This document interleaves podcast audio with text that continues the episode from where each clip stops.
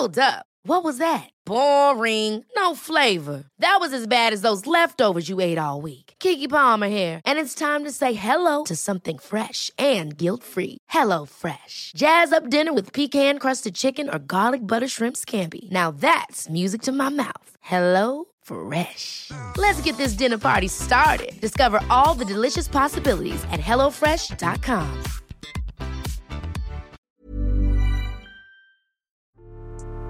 Salut, c'est Nadia de Naner Podcast.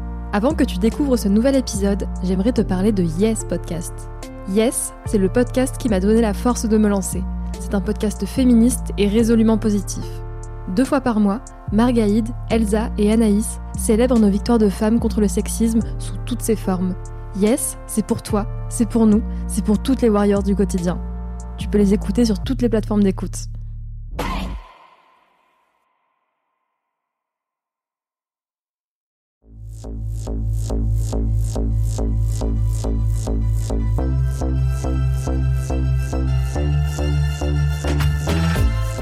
Je crois que la première fois que j'ai fait le lien entre mon identité de femme française d'origine marocaine et mes troubles psychiques, c'est en regardant le documentaire Ouvrir la voie d'Amandine Gay. On y découvre de vibrants témoignages de femmes noires qui livrent avec une grande authenticité leur histoire plurielle. En étant confrontée de manière aussi franche au poids que l'on porte, j'ai compris qu'il n'était pas insensé de craquer parfois.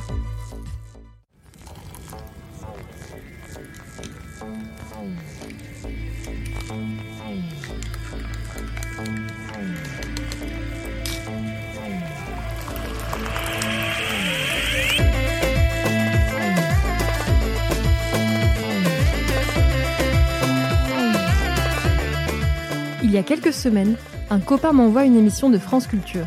Je me suis fait la guerre ou comment être un bon arabe. Fatma Bouvet de la Maison Neuve, psychiatre, y reçoit des patients et patientes d'origine nord-africaine. On les entend raconter leurs chagrins, leurs déboires, leurs doutes, leurs questionnements. Et l'espace d'une heure, on entre dans les confidences d'un cabinet. Des témoignages rares et essentiels. Je décide de creuser le sujet et découvre que Fatma a écrit un livre, Une arabe en France, une vie au-delà des préjugés, dans lequel elle raconte son parcours personnel et son expérience de psychiatre. Plus de doute, il faut absolument que je l'appelle et qu'on rencontre ensemble cette médecin de la parole engagée pour qu'elle nous propose des clés d'apaisement et de revalorisation de nos vécus.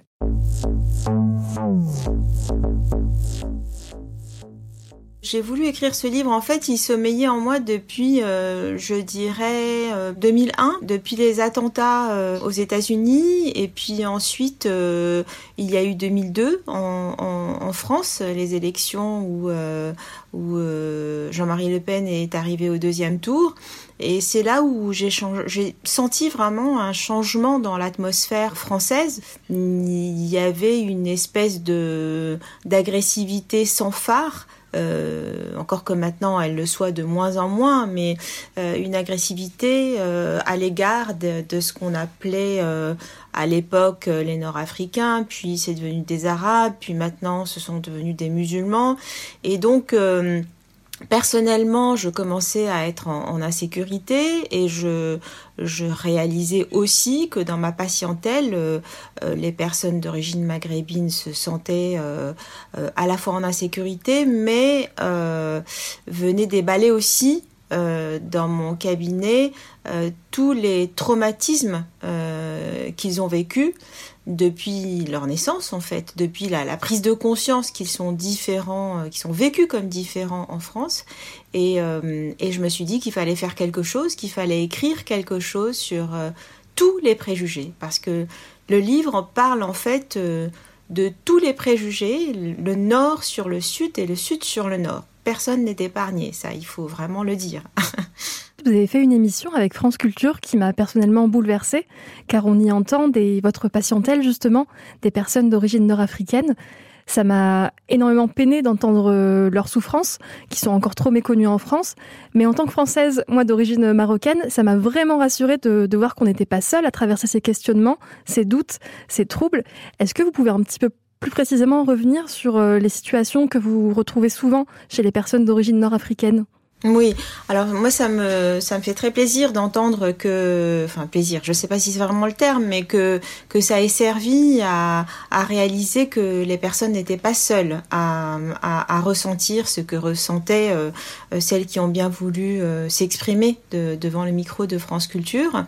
Je voudrais d'abord dire que je ne je ne reçois pas du tout dans ma patientèle des personnes uniquement d'origine maghrébine. Je fais de la psychiatrie générale et pour moi euh, la, souffrance est universelle, c'est-à-dire qu'il n'y a pas une symptomatologie du maghrébin euh, discriminée en France. Il y a euh, une symptomatologie de la souffrance. Elle est, elle est de diverses origines, divers traumatismes, mais là, c'est vrai, dans cette émission, je me suis concentrée là-dessus parce que je trouve qu'aujourd'hui, il y a une atmosphère très délétère euh, en France, que ces personnes euh, sont nées ici, qu'elles n'ont rien demandé, euh, qu'elles ont vécu une succession de traumatismes qui leur paraissait qui leur paraissait normal de vivre. C'est ça aussi qu'on entend dans ce dans, dans, dans, dans leurs mots et qui, après quelques années et peut-être des prises de conscience et très souvent, hélas, d'autres traumatismes, en particulier ceux d'une discrimination à l'emploi ou euh, au logement ou des, ou des événements de ce type, leur rappellent une, une maltraitance euh, globale de leur, de leur vie auparavant. Et là, du coup, se réveille une souffrance énorme et ils ont besoin d'en parler. Malheureusement, euh, c'est ce que j'essaye d'exprimer dans mon livre, malheureusement, n'importe quel psychiatre pourrait entendre euh, ces personnes-là. Il ne s'agit pas là de, remettre euh, une personne dans son ethnie ou dans son, dans son jus culturel, je dirais. mais non, visiblement, tout le monde, ces personnes-là ne sont pas entendues euh, avec, euh, euh, en tout cas, à, la mesure de leur souffrance. et bon, il est vrai que j'ai écrit beaucoup de choses là-dessus. C'est vrai que ce livre a, aidé énormément de personnes. Donc c'est vrai que j'ai des demandes qui, qui, sont spécifiquement, qui me sont spécifiquement destinées. J'ai une écoute particulière parce que probablement il y a un côté engagement aussi de ma part qui fait que euh, voilà, je, suis plus à l'écoute et plus sensible. Et mon objectif à moi aujourd'hui est de leur euh, donner la, de, la voix. C'est-à-dire j'ai de la chance moi de pouvoir avoir des tribunes, mais eux non. Et, euh, c'est pour eux que je fais ça. Moi je, suis, je suis un peu, comme ils me l'ont autorisé, leur porte-parole. Et pour cela, je vous remercie, car en tant que personne euh, d'origine nord-africaine, euh, française, femme, j'ai euh, dans mon parcours recherché des, médecins. Et c'est vrai que souvent, je me suis confrontée à ces personnes qui n'étaient pas aptes à m'entendre et à me donner les conseils qu'il fallait.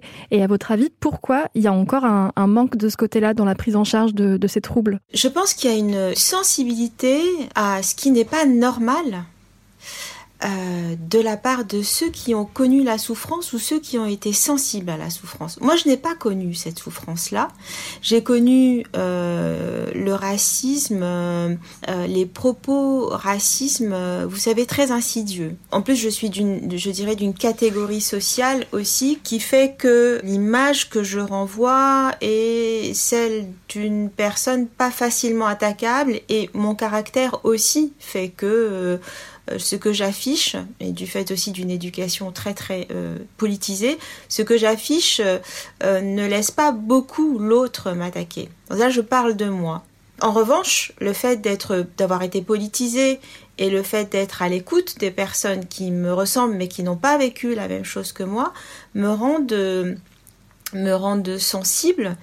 Et ce que n'importe quel peut-être euh, thérapeute, ce que je, ne trouve pas normal, hein, verrait comme quelque chose qui, qui va de soi, pour moi, ne va pas de soi une personne victime de harcèlement au travail euh, sent que dans son parcours, c'est son arabité, en tout cas sa maghrébinité, qui pose problème. Alors que la personne est euh, qualifiée, bac plus je ne sais combien, compétente, euh, ce, voilà, taillable et corvéable à merci, justement pour prouver qu'elle est aussi compétente que notre personne, à un moment arrive à une situation d'épuisement à force de demander et d'avoir des refus. Donc, euh, situation d'épuisement psychique, somatique, euh, psychique, on va voir le médecin du travail. Le médecin du travail qui parfois vous dit oui, bon, euh, il faut vous arrêter, mais qui n'analyse jamais pourquoi il y a eu un certain nombre d'obstacles qui se sont présentés à cette personne et qui peut même, je vais vous raconter une anecdote, qui peut même dire à la personne, mais en fait, vous venez d'une catégorie sociale avec des codes culturels qui vous permettent pas une promotion. Et c'est pour ça que, vous n'êtes pas promu. Et ça, je l'ai entendu. Donc, quand on reçoit des coups euh, toute sa vie de cette façon, et lorsqu'on va dans un environnement, euh, quand on va dans un, dans un cabinet qui est supposé vous apporter la paix et la compréhension, et que le médecin du travail vous dit ça, ce sont des traumatismes successifs. On ne peut en fait que s'écrouler au bout de, ce parcours-là. Moi, je pense que le fait de ne pas tenir compte des éléments de, la société, lorsqu'on est thérapeute, lorsqu'on est psychiatre, c'est vraiment euh, des chances en moins qu'on se donne et qu'on donne aux patients pour évoluer euh, euh, de façon plus rapide et plus positive. Dans mes auditeurs et mes auditrices, j'ai beaucoup de personnes qui sont, comme vous le disiez tout à l'heure, qui n'ont pas choisi de naître en France, en fait. Quels impacts, à votre avis, peut avoir cette euh, notion de double identité dans la construction d'une personne? Alors d'abord, je voudrais dire qu'il y a quelque chose euh, à laquelle je tiens particulièrement, et ça commence à se faire, mais je pense que ça n'est pas suffisant, c'est de répéter, la pédagogie c'est la répétition, c'est l'art de la répétition, de répéter sans cesse que euh, les parents ou les grands-parents ne sont pas venus ici par hasard et par choix. Euh, aux, Français qui considèrent euh, euh, que ces personnes-là sont venues pour percevoir les indemnités sociales. Ce sont des personnes qui sont venues pour reconstruire la France. Et c'est une notion qu'on ne répète pas suffisamment à mon sens. Et donc leurs enfants sont nés ici pas par choix, ils sont nés ici parce que les parents étaient là, parce qu'ils travaillaient pour la France et qui sont nés ici parce que leur place était de, naître ici. Euh, lorsqu'ils vous disent je suis né ici pas par choix, en réalité on est tous nés euh, à un endroit mais pas par choix. Mais la question euh, de, la question existentielle par rapport à ce choix-là se pose parce que on leur fait comprendre que ce n'est pas leur place parce qu'on leur fait comprendre que, eh bien, sous-entendu, les parents auraient dû venir reconstruire la France et puis repartir dans leur bled et faire leurs enfants dans leur bled. Sauf que, euh, eh ben, c'est pas comme ça que ça se passe. Les personnes se sont installées légitimement ici. Comment on évolue quand on a euh, une double identité aujourd'hui? En réalité, moi, je pense qu'on évolue avec une énorme richesse la seule, euh, le, point euh, qui, qui, qui, est, qui est une, vraiment une blessure énorme, c'est que cette, cette double richesse est vécue comme, un, comme une, une menace en fait par euh, dans le discours général et par euh, certains, euh, certains leaders d'opinion, je dirais, qui sont, euh, je ne sais pas en quoi ils seraient leaders d'ailleurs, mais ils sont vécus comme une, cette, cette double identité est vécue comme une menace et comme un danger. Et ça finit par convaincre les personnes qui sont sur cette entre deux cultures qu'elles qu'elles en sont fragilisées. Or, c'est une chance énorme et c'est une chance énorme à la fois au niveau individuel, mais aussi au niveau collectif pour la France. Connaître deux cultures par cœur pratiquement, avoir la chance de pouvoir euh, être comme un poisson dans l'eau dans, le nord et dans le sud, ou presque, je dirais, c'est une chance énorme. Et la perversion du discours actuel la perversion de la société actuelle, c'est de vous faire penser l'inverse de ce que vous pensez c'est-à-dire de vous pousser à croire que vous êtes entre deux et que donc c'est une faiblesse. Or, être entre deux, être le cul entre deux chaises, comme je le dis dans mon livre, c'est une immense force. C'est-à-dire que ce que vous, vous savez, Nadia, ce que vous, vous connaissez, par exemple, de votre, de votre grande civilisation euh, marocaine et de votre grande civilisation française, le Marocain qui n'est pas sorti, qui n'a pas vécu ailleurs, connaîtra moins la grande civilisation française et le Français qui ne sera pas qui n'aura pas connaissance de la grande civilisation marocaine ne connaîtra pas la grande civilisation marocaine. Or, vous êtes sur les deux et vous connaissez les deux civilisations et vous connaissez les deux codes. Mais quelle chance Mais quelle chance et aujourd'hui, ce qu'on est en train de faire, c'est de faire croire à des personnes comme vous, comme moi, parce que j'ai acquis du coup une connaissance euh, que j'avais déjà, mais que euh, nous, sommes entre deux et que donc finalement nous sommes rien et que nous sommes inutiles. Or, nous sommes la force en fait de ce pays et de nos pays d'origine. Aujourd'hui, je pense que la France ne peut pas, je suis là sur un domaine politique, la France ne peut pas fonctionner sans la Méditerranée. C'est la force de la France, la Méditerranée. Et sa grosse erreur, c'est en train de nous, c'est le fait de tourner le dos au sud de la Méditerranée. Et ce comportement politique et social, et le discours politique et social, a un impact très violent sur les individus. Très violent. Merci infiniment pour ce message qui fait chaud au cœur. Et effectivement, je pense qu'on manque euh, cruellement de valorisation de notre histoire et de nos identités. Mais vraiment, et puis c'est d'une une injustice euh, pour les personnes parce que parce qu'elles parce qu'en en réalité on est on est enfin, on comprend tout. En réalité, on comprend ce que des personnes euh, euh, qui n'ont pas quitté leur culture ne comprennent pas. Hum, c'est une force extraordinaire. Mais, mais on, on, nous fait penser qu'on on est on est en trop, qu'on est gênant. Il faut, aussi euh, dire, et c'est ce que je dis dans mon livre, il faut dire que dans le sud aussi, c'est-à-dire dans nos pays d'origine, euh, Tunisie, Algérie, Maroc, les binationaux sont très mal considérés aussi.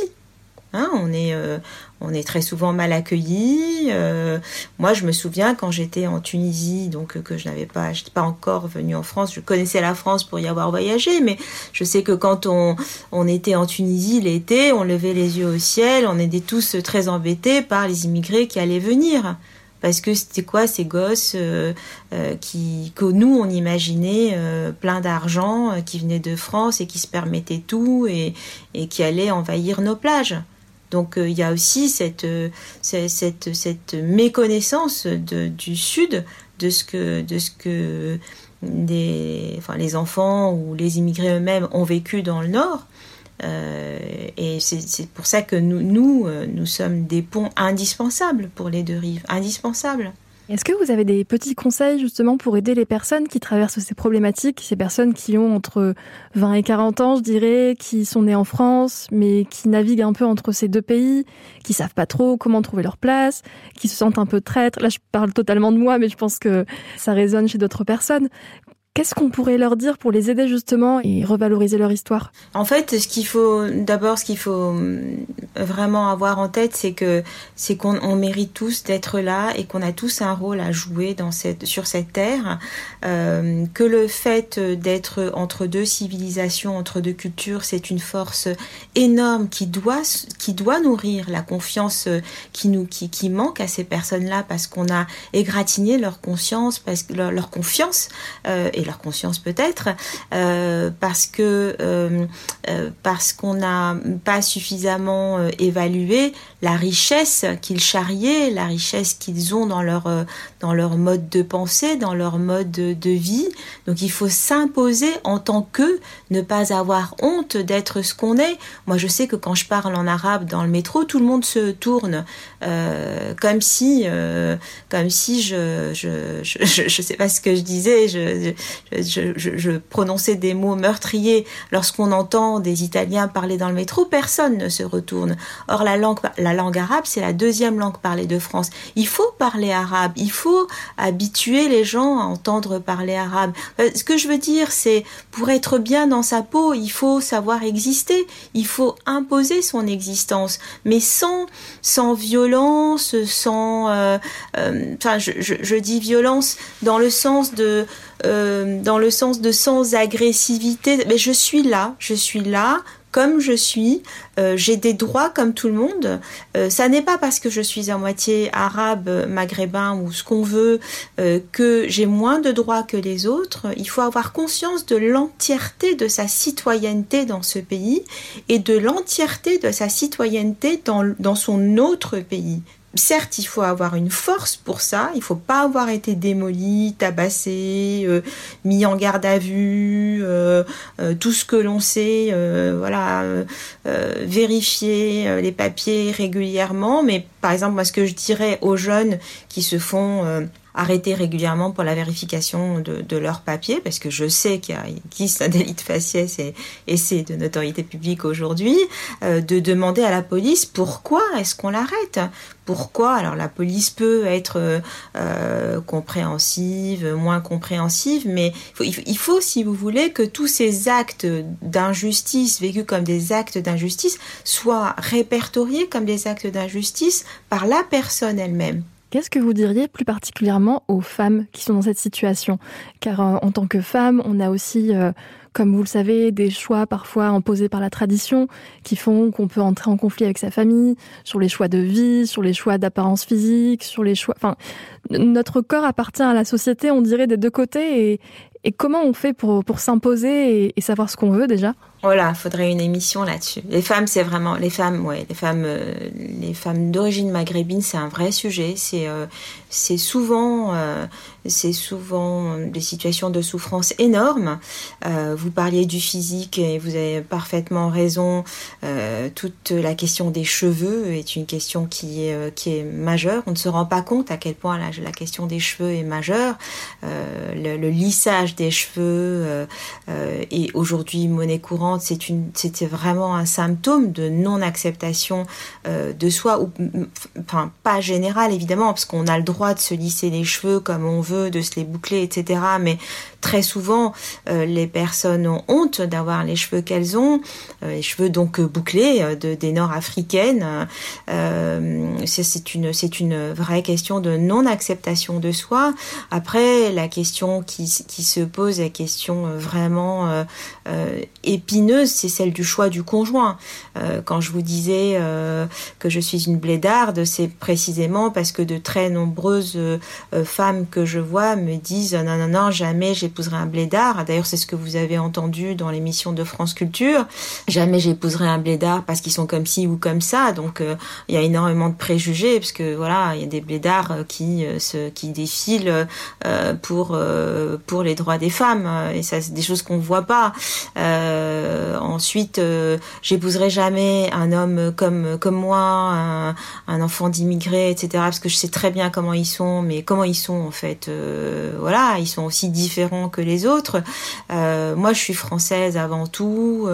en fait, celui qui me conviendrait le mieux, ce serait un franco-français. Sauf que un franco-français, ben ma famille ne l'acceptera pas. Et puis même moi, je pourrais pas franchement bien vivre avec lui parce qu'il connaîtrait pas mes traditions, et puis il n'est pas musulman. Donc, euh, vous voyez, en fait, ce qu'elle cherche, c'est souvent le mouton à cinq pattes. Moi, c'est ce que je leur dis. Alors, ça fait rire à un moment, mais en fait, c'est une question qui est, qui est très, très, très douloureuse pour elle. Euh, et même les femmes les plus émancipées. Hein, je, là, vous parliez tout à l'heure d'injonction de, de, de, de, par rapport aux traditions, mais les femmes les plus émancipées sont vraiment euh, très gênées de, ne pas euh, être en phase avec euh, les hommes qu'elle rencontre. Euh, et donc c'est vrai que c'est souvent très compliqué pour elle. ce sont les femmes euh, sont souvent plus instruites et plus éduquées euh, que les hommes en général, hein, dans tous les pays, là où les femmes ont accès à l'éducation. Donc, sont souvent des femmes, euh, voilà, brillantes, instruites, avec un bon job, qui sont sympas, enfin tout ça, quoi, mais qui n'arrivent pas à, à trouver l'homme qui les, qui les satisfasse.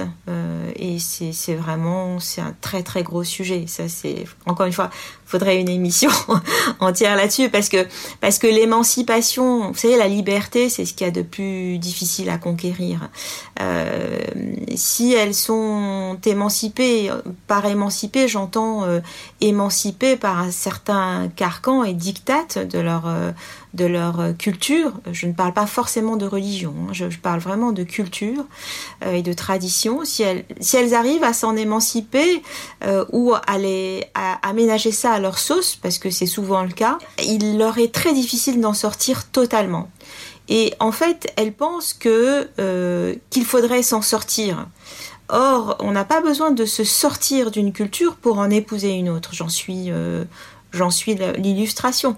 Euh, je tiens, je, fête toutes les fêtes musulmanes euh, et toutes les fêtes chrétiennes. Voilà. Euh, à la maison, on fête l'Aïd, on fête Pâques, mes enfants ont de l'argent pour l'Aïd, l'Aïd Srir.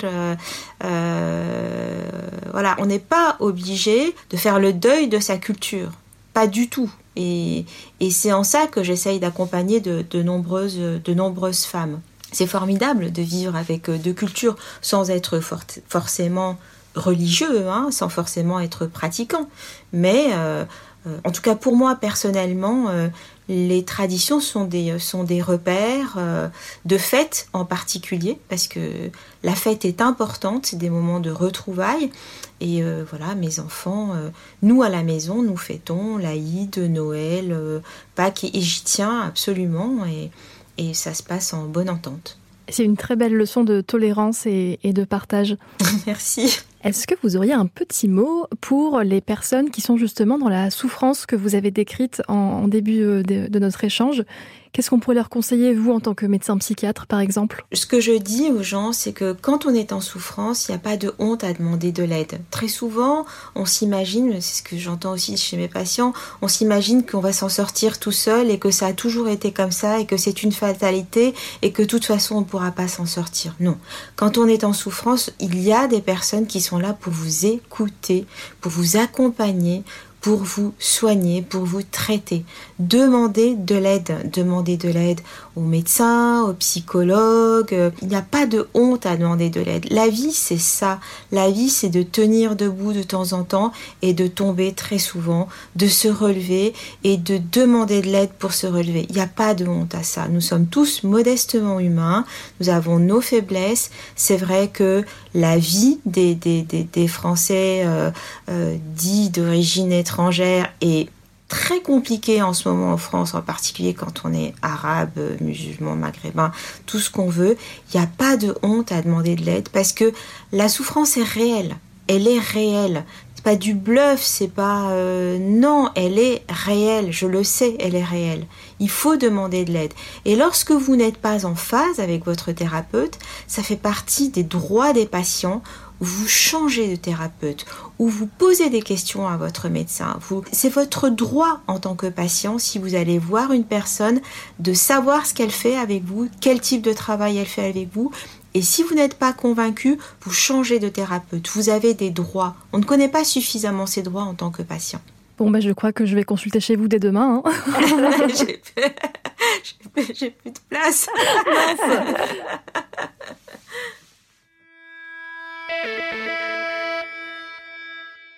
bien, merci infiniment, Fatma. Merci beaucoup, Nadia. Notre échange m'a a égayé ma journée, je crois. Merci, je suis ravie. Merci beaucoup. Merci infiniment. À très bientôt. Au revoir. Au revoir. Cet épisode a été enregistré dans les studios de Radio Grenouille à Marseille. Il est porté par le label Popcast.